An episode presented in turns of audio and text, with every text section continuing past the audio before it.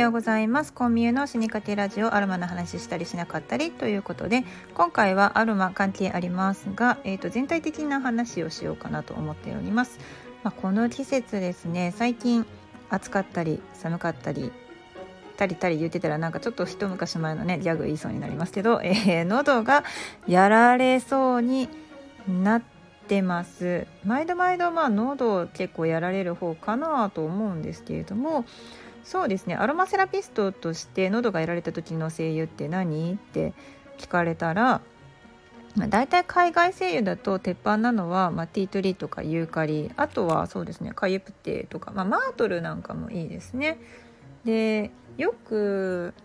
まあ、いろんな保育園幼稚園とかですねちょっとこうあと高齢者施設なんかでも、まあ、あの感染症対策あるいはま消臭とかで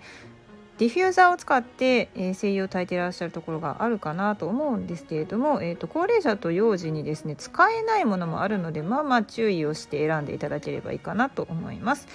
であと喉がやられた時に選ぶ和精油だったら何かなっていうところで考えるとうんなんかもうオールマイティーな出来すぎくんなんですけれどもやっぱり黒文字が第一選択として私は来ますね。あとは例えばそうですね月桂樹とかと意外なとこだとティンカンとかもあの喉やられたなっていう時はあちょっとブレンドに入れてみようかなって思います。うん、で例えばその私よく生活の中で漢方を取り入れてるんですけれども漢方だとそうですね我が家にある中で喉がちょっとやられたなって思う時は気境ですかねを飲みますね、まあ、あんまり使うことはないです。なんか喉がイガイガしたなっていう程度で漢方を飲むっていうのはあんまないですね。そこまでこう毎日こう声を大事にしている職業ではないっていうところもあると思うんですあのパソコン向かってカチャカチャやってる方が多いのでね。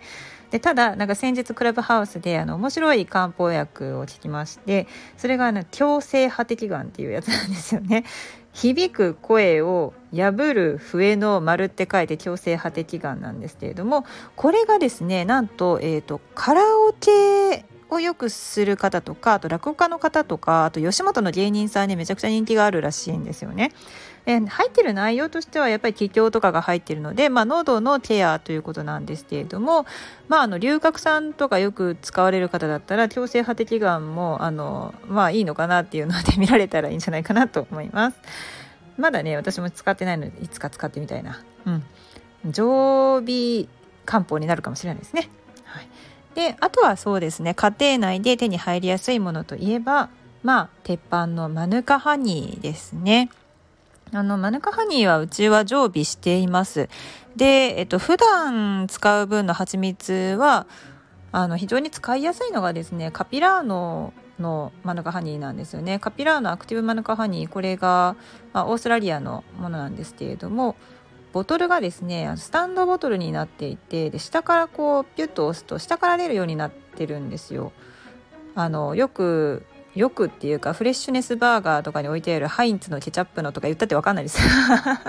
分かりにくい例えやなって言われるかもしれないんですけど、まあ、あのよくですねジャータイプのマヌカハニーってスプーンでいちいち出さないとダメだしスプーンで取った後のあのとろーっとしたやつがあ周りについてもった拭くのももったいない舐められへんみたいなことなりませんか？なりませんか？私だけかな？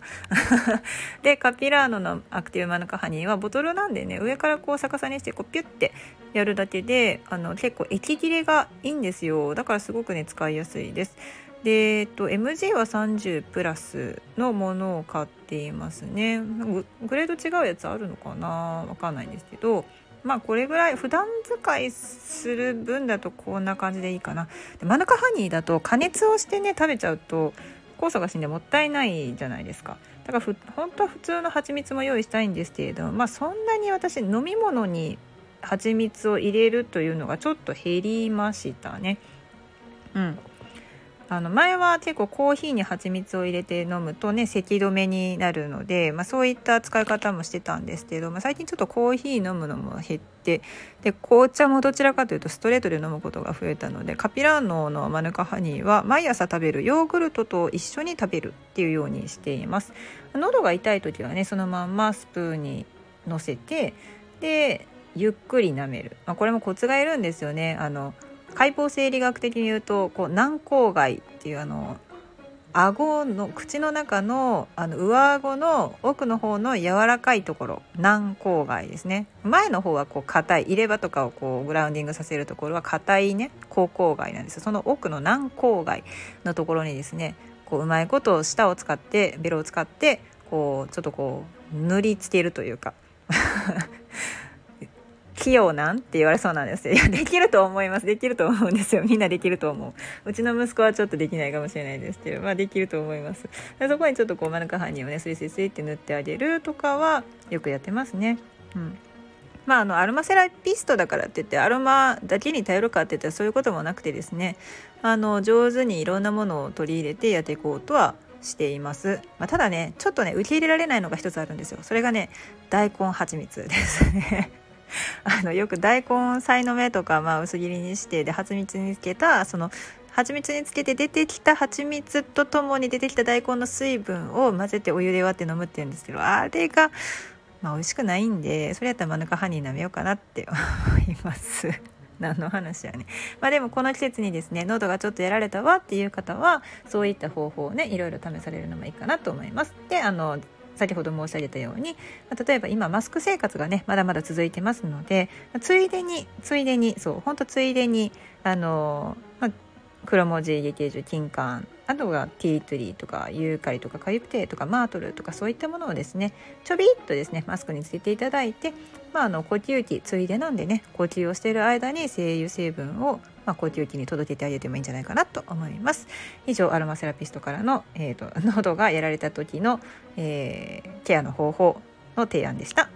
でここでまた告知ですね、まあ、毎日告知をしておりますけど5月28日の土曜日大阪市の西区新町ですね。心斎橋四ツ橋西大橋辺りから本当歩いてすぐのとこなんですけれども、えっと、ビーガンレストランの、えっと、パプリカ食堂さんの軒先にですねポコッと私が、えー、現れます。